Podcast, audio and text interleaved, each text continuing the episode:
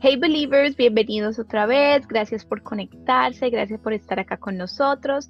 Acá empezamos de nuevo con el tema del 2020, que ha sido un año muy diferente, un año en el cual hemos aprendido muchísimo. Espero les guste lo que vayan a escuchar. Sí. O sea, poder tener paz, yo creo que no se puede medir con nada. No, y poder tener paz por en medio de la prueba, que es yo creo que lo que todos anhelamos, porque todos tenemos pruebas de una u otra manera en uno u otro momento, pero es poder adquirir esa paz por medio de lo que estemos viviendo. Tú ahorita mencionaste algo que, que a mí mismo me llevó a una canción, que tú dijiste la ciencia.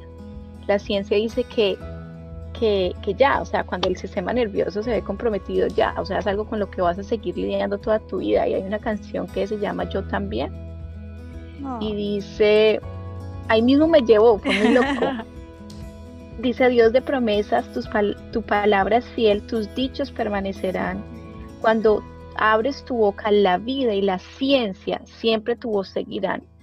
Porque sí, eh, nos pueden decir que ya, que ya es algo con lo que vamos a lidiar toda la vida, que ya vas a seguir teniendo ataques de pánico, depresión, pero nada es más grande que la palabra de Dios y sus promesas y por medio de Él nosotros podemos encontrar sanidad, por medio de Él nosotros podemos encontrar paz y por medio de Él podemos aprender a vivir sin ninguno de estos de estas, eh, diagnósticos. Y es que de hecho, aun cuando el diagnóstico existe y está ahí y es real, eh, pero puedes vivir sin los síntomas. No solo eso, sino que yo, yo he visto revertirse diagnósticos y ha sido para mí algo demasiado wow. Tal vez no el diagnóstico que toda la vida he esperado que se revierta, que es diabetes. Ese sigue ahí, no coma dulce, mija, que le hace daño. Pero, pero he visto tantos diagnósticos revertirse que ha sido demasiado sorprendente. O sea. No, pues mira, a Samuel, a mi hijo le dieron que tenía. ¿Qué era? Osteoporosis. Wow. Con su edad, imagínate. A los siete años. Y yo me quedé como que, ah, y todos sí, sí, tiene que ser osteoporosis. O sea, te estoy siete, diez doctores vinieron a verlo y, y cuando, eso fue una de las hospitalizadas de las cuales les dije, y cuando vuelvo a, a un especialista me dice, no, él no tiene osteoporosis oh my God, gloria a Dios, pero la verdad que en el momento que me dijeron eso, yo dije, men, pobrecito. Y sabes que me dijeron, lo que necesitas es aprender a vivir con el dolor y controlar el dolor, porque no es algo que es, no es algo que le vaya, que vayas, que, porque no es algo que puedas, que podamos tratar. Imagínate. Con su edad, o sea, de por vida, según. A un niño deportista. Mm. ¿Sí me entiendes? Entonces era como que, ¿qué? Sí. Y a las dos semanas que, lo vio el, el, especialista del mismo hospital, yo creo que el único que no lo vio ese día, él no, no, ¿cuál osteoporosis? ¿Cómo van a decir que tiene osteoporosis? Imagínate. Por lo menos a mí cuando, cuando lo de los ataques de pánico fue, fue muy loco porque obviamente el corazón se él, él, hacía lo que le daba la gana. Él se aceleraba y se desaceleraba. Yo en reposo y con la cosa como si estuviera en una clase de spinning no entonces me pusieron pues el holter todas las cosas para medir el corazón. Y el diagnóstico fue que tenía un prolapso en la válvula mitral que de hecho podía estar de la nada desmayarme. Y me pasaba mucho, yo me levantaba muy rápido y se me oscurecía, se me iba el audio, sentía que me iba a desmayar, gracias a Dios nunca me llegué a desmayar, pero los sustos eran feos y, eran muchas cosas a la vez pasando. Cuando yo comienzo con todo esto a orar intencionalmente por eso, específicamente por eso, constantemente, comienzan a hacerse los episodios cada vez más aislados, ¿no? O sea, ya no era todos los días sentirme de una forma o cada semana, ya después cada mes, ya después tres y cuatro meses y no, no sentía hasta que fueron desapareciendo. Cuando ya nuevamente me repiten todos los exámenes, que en esa oportunidad me hicieron exámenes de todo y dos cardiólogos llegaron a la conclusión de que ese era el diagnóstico, de que necesitaba pastillas de esto, de aquello y de lo otro. Eh, tratamientos que no me hice. Yo tuve en ese momento la certeza y hablé con el doctor, obviamente, no fue a lo irresponsable de que no me la tomo porque no me da la gana, pero me dijeron, mira, estas son las probabilidades de que mejore y de que no, tú decides. Y decidí no tomarla. Entonces no se puede decir que, bueno, la gloria se la lleva la pastilla, sino simplemente al año después o dos años, que me repiten todos los análisis y todo, no había absolutamente nada. O sea, yo tengo mis electros guardados. Yo tengo todas las pruebas de que estaba vuelto un 8. Y cuando veo los electros y todas las cosas de después y, todos los resultados y me dicen, no en lo absoluto, o sea, aquí no hay nada. Me dice, ¿y las pastillas te las llegaste a tomar? Jamás. De hecho, ni siquiera los antiansiolíticos porque yo les tenía pánico. O sea, todo me daba miedo de paso. Entonces, claro, porque andaba con, con, los ataques y con la cosa, todo me daba miedo de paso. Entonces, cuando me mandan los antiansiolíticos, me decían, te toma y se te quita. Me tomé uno. Qué vaina más buena. O sea, se me quitó en el acto. Yo así como que al principio esos ataques duraban horas. Y e, el, momento que me tomo la pastilla, desaparece el ataque. Yo dije, ¡ah! Los eché en la basura. Imagínate, yo iba a ser dependiente, dependiente. Imagínate, obvio, si se te quita en minutos, ¿quién no se lo va a tomar? Y era lo que yo pensaba y yo decía, no, no quiero porque yo sé que esto va a tener cierta adicción. Me calé mis, mis episodios por un tiempo. Pero ya después al repetir todos los análisis y todas las cosas y ver que no había nada. O sea, lo que Dios hace, lo hace lo que Dios hace lo completa, Él, perfecciona la obra, como dice la palabra, y es hermoso. Y el último diagnóstico que vi desaparecer y, fue para mí el más sorprendente. El, o sea, yo no, yo todavía no tengo explicación, la única explicación es un milagro.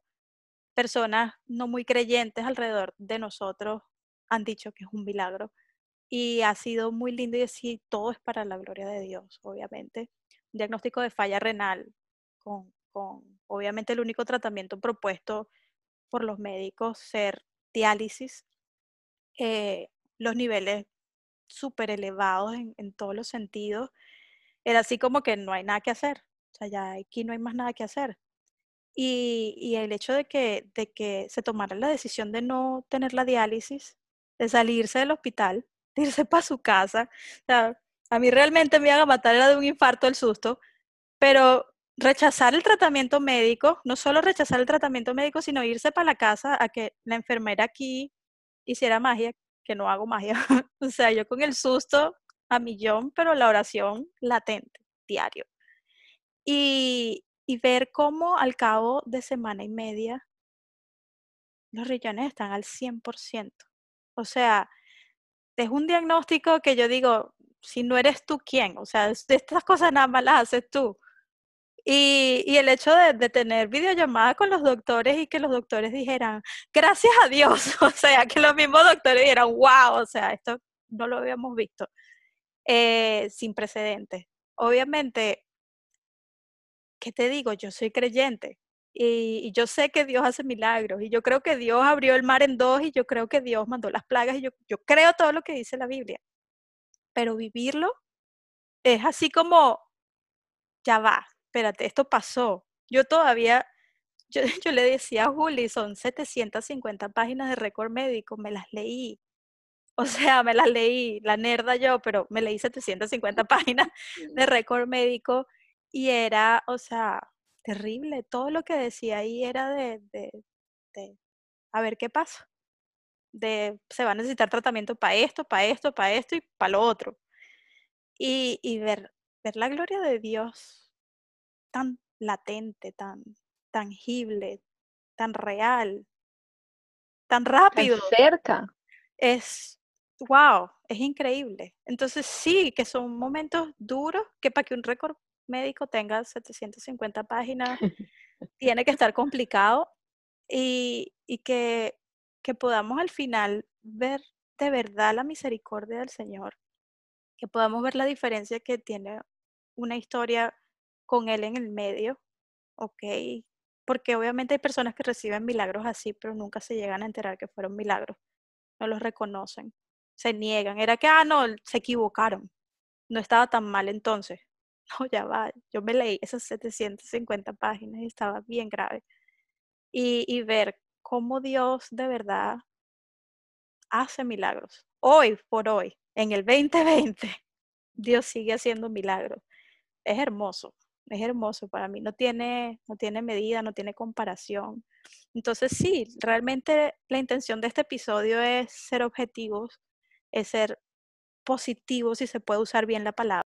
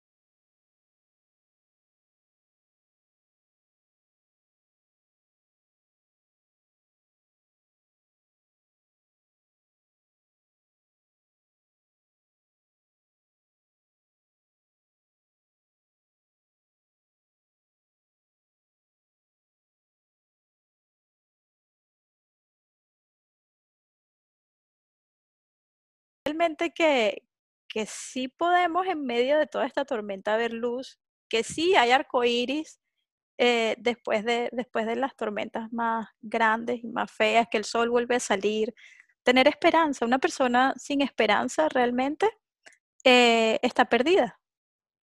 Realmente una persona sin esperanza eh, está completamente perdida. Ahora, una persona que tiene esa luz de esperanza y sabe en qué pone su esperanza, una persona que tiene poder, que Dios nos ha dado ese poder. O sea, viene de Él. Somos, tenemos un poquito de todo lo que Él es, de todo lo maravilloso y espléndido que Él es. Hay una gotita dentro de nosotros, de todo bueno, eso. Bueno, dice la palabra que el espíritu que levantó a Jesús de la muerte está en nosotros, que es el Espíritu Santo. Ahora hay que conocerlo, hay que entenderlo, hay que volvernos amiguitos de él para poderlo usar y para poder pasar todas estas cosas que nosotros les estamos contando, es de la mano de él, por medio de la fuerza que él nos dio.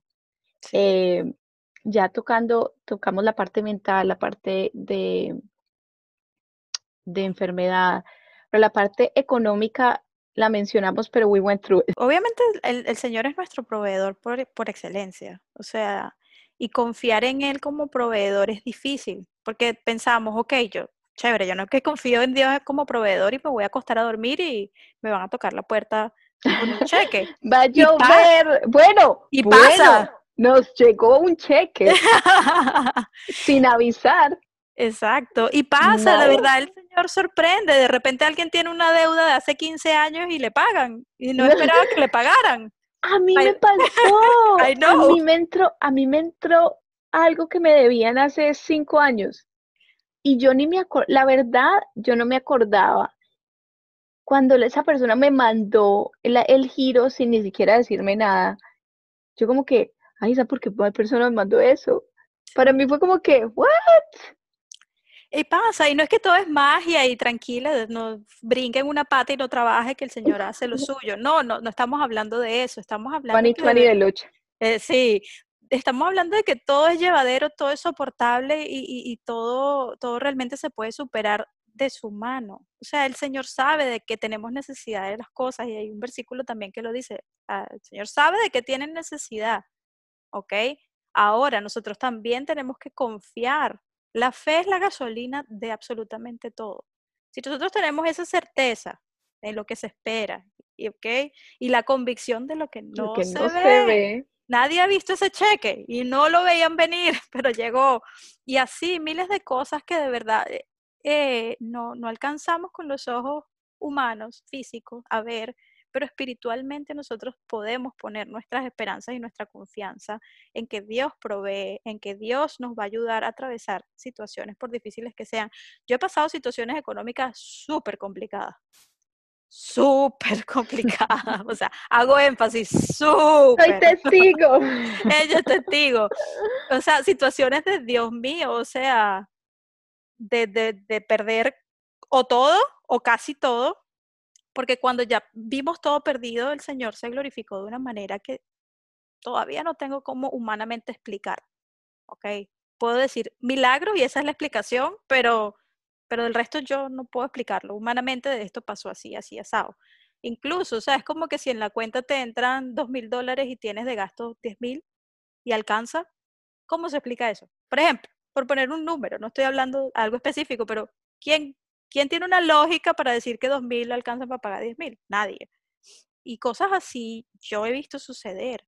Y las he visto no solo en mi vida, en, la vida de personas que me rodean, que han puesto su fe en Dios. Y no estamos hablando aquí de prosperidad y de, y de evangelio de prosperidad ni nada por el estilo. Se trata de en qué pones tu confianza, en qué enfocas tu fe. Si tú sabes que la Biblia dice que es tu proveedor y que sabe de lo que tienes necesidad y que te ama y que te cuida y que te guarda, entonces confías en ello, lo vas a ver suceder.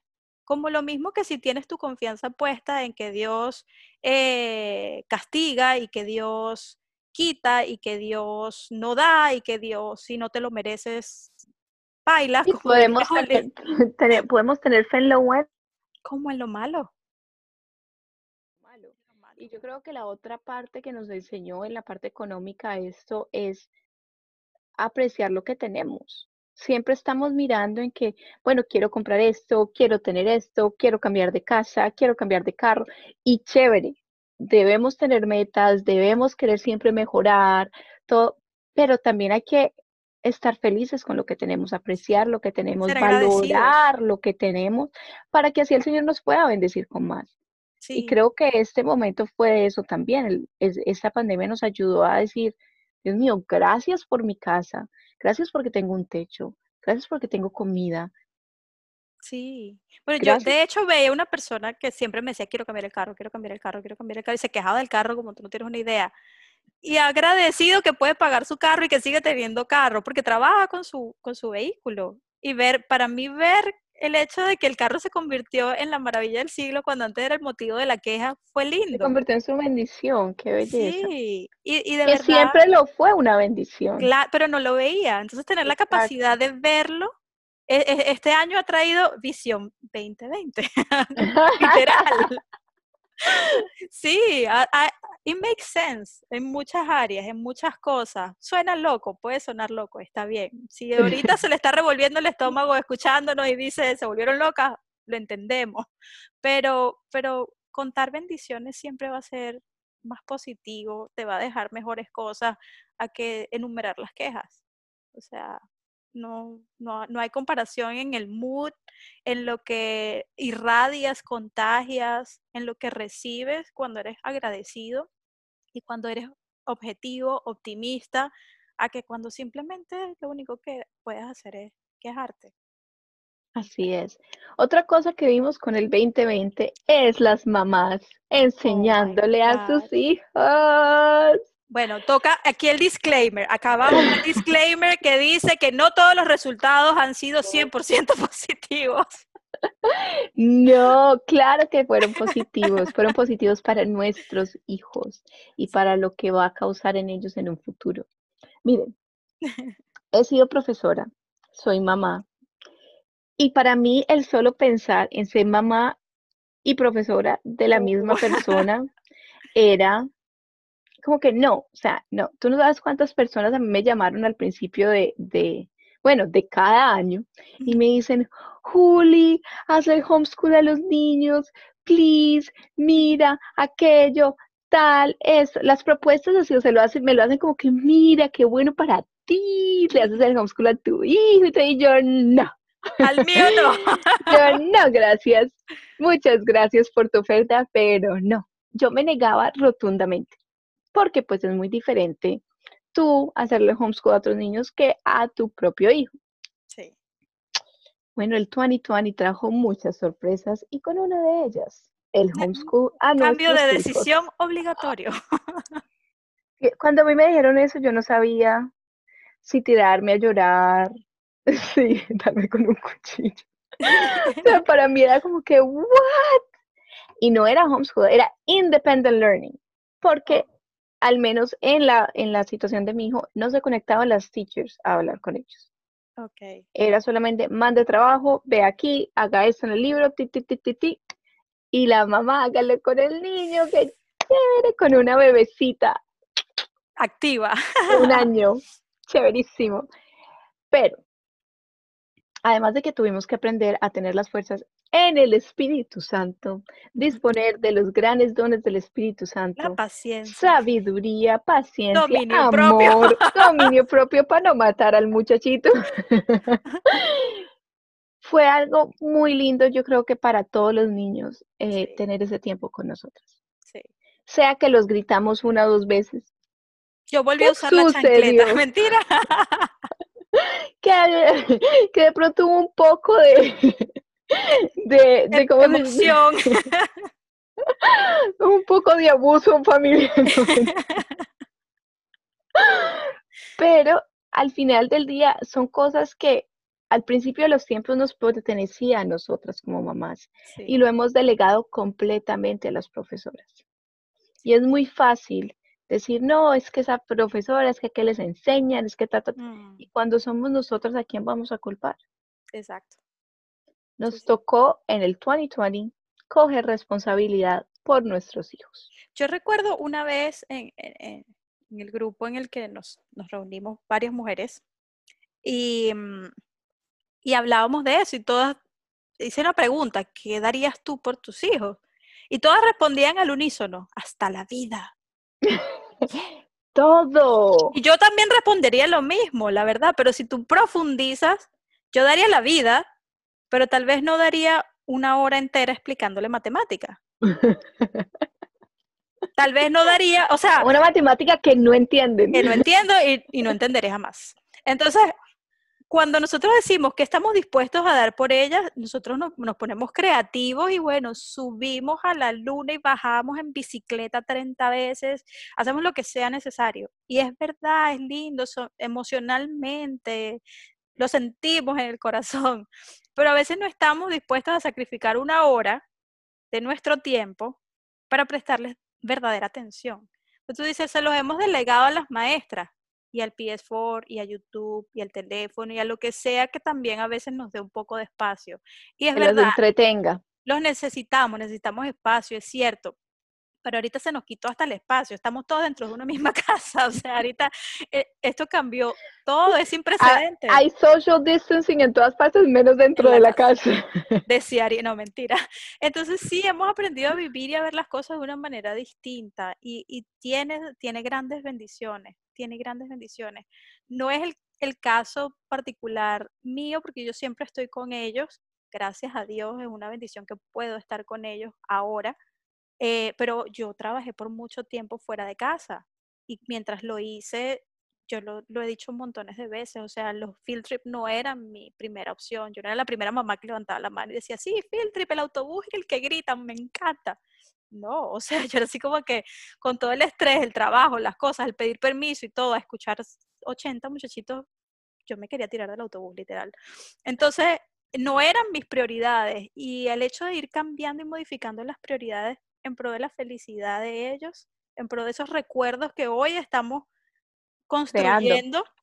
y que en algún momento van a ser tesoros para ellos. Entonces, vale, vale mucho la pena.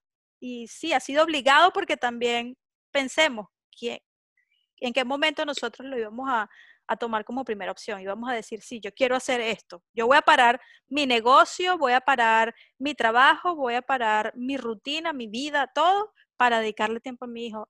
Probablemente no iba a suceder. Y que tocó dedicarles tiempo de verdad. O sea, porque ya llegaba un punto donde se cansaban hasta el PS4. Eh, sí, pobrecito. Y eran, ¿qué hacemos? Y no se puede ir a ninguna parte y todo está cerrado. Hasta el, yo me acuerdo que una vez Samu empieza a nombrar todo, ¿no? Que vámonos para el lounge, está cerrado. Que vamos al parque, está cerrado. Que vamos al movie theater, está cerrado. Que vamos a, um, ¿qué fue lo que? Vamos al mall, está cerrado. Todo, todo lo que me menciona, yo está cerrado. Me decía, todo está cerrado. Yo, sí, todo. Y me dice, hasta China Walk está cerrado, el Chinese place next to Publix. y yo, hasta China Walk está cerrado, papi. Que fue al principio cuando todo cerró. Y me dice, oh my God, ¿qué vamos a hacer? Y yo, papi. ¿Quién podrá ayudarnos? No sé. Pero jugamos todos los board games que hay en mi casa, que son muchos. Tal vez por primera vez, porque eso se juega ah, cuando se compra. Más nunca. Exacto, estaban guardados ya empolvados. Eh, hicimos legos, pintamos. Y terminó aprendiendo a hacer cosas en el Cricut que Samuel te sabe manejar el sistema de Cricut, que es una máquina que corta vinyl a la perfección. Mira. Tú dile que, o sea, el sistema, él te hace el, el design, te lo corta todo. Imagínate. He knows how to weed, todo. Los más beneficiados de esta cuarentena, los closets. Ese closet que usted tenía, que no se podía ni abrir la puerta porque estaba trancado, ya está arreglado. Se arregló.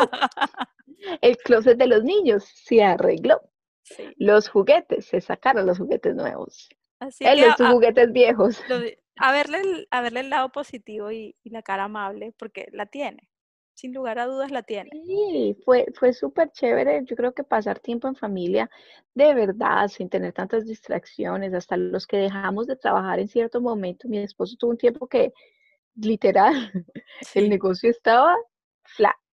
claro. Pero fueron tiempos donde pudimos pasar horas compartiendo juntos sin una interrupción del teléfono, sin el tener que parar para ir a terminar algo del trabajo. Fue literal, pasamos tiempo. Yo me fui cinco días para donde mi mamá, una semana, no, perdón, siete días, una semana entera para donde mi mamá. Que yo creo de que desde que salí de la casa no, ha- no pasaba eso. Sí, sí, sí, es una bendición y obviamente tenemos dos opciones, es una decisión también. Quedarme preocupado por todo lo que no estoy produciendo, por todo lo que no estoy haciendo, por todo lo que está pasando, o realmente disfrutar ese tiempo de calidad que estamos teniendo la oportunidad de tener y no sabemos cuándo lo vamos a tener, cuando todo esto pase.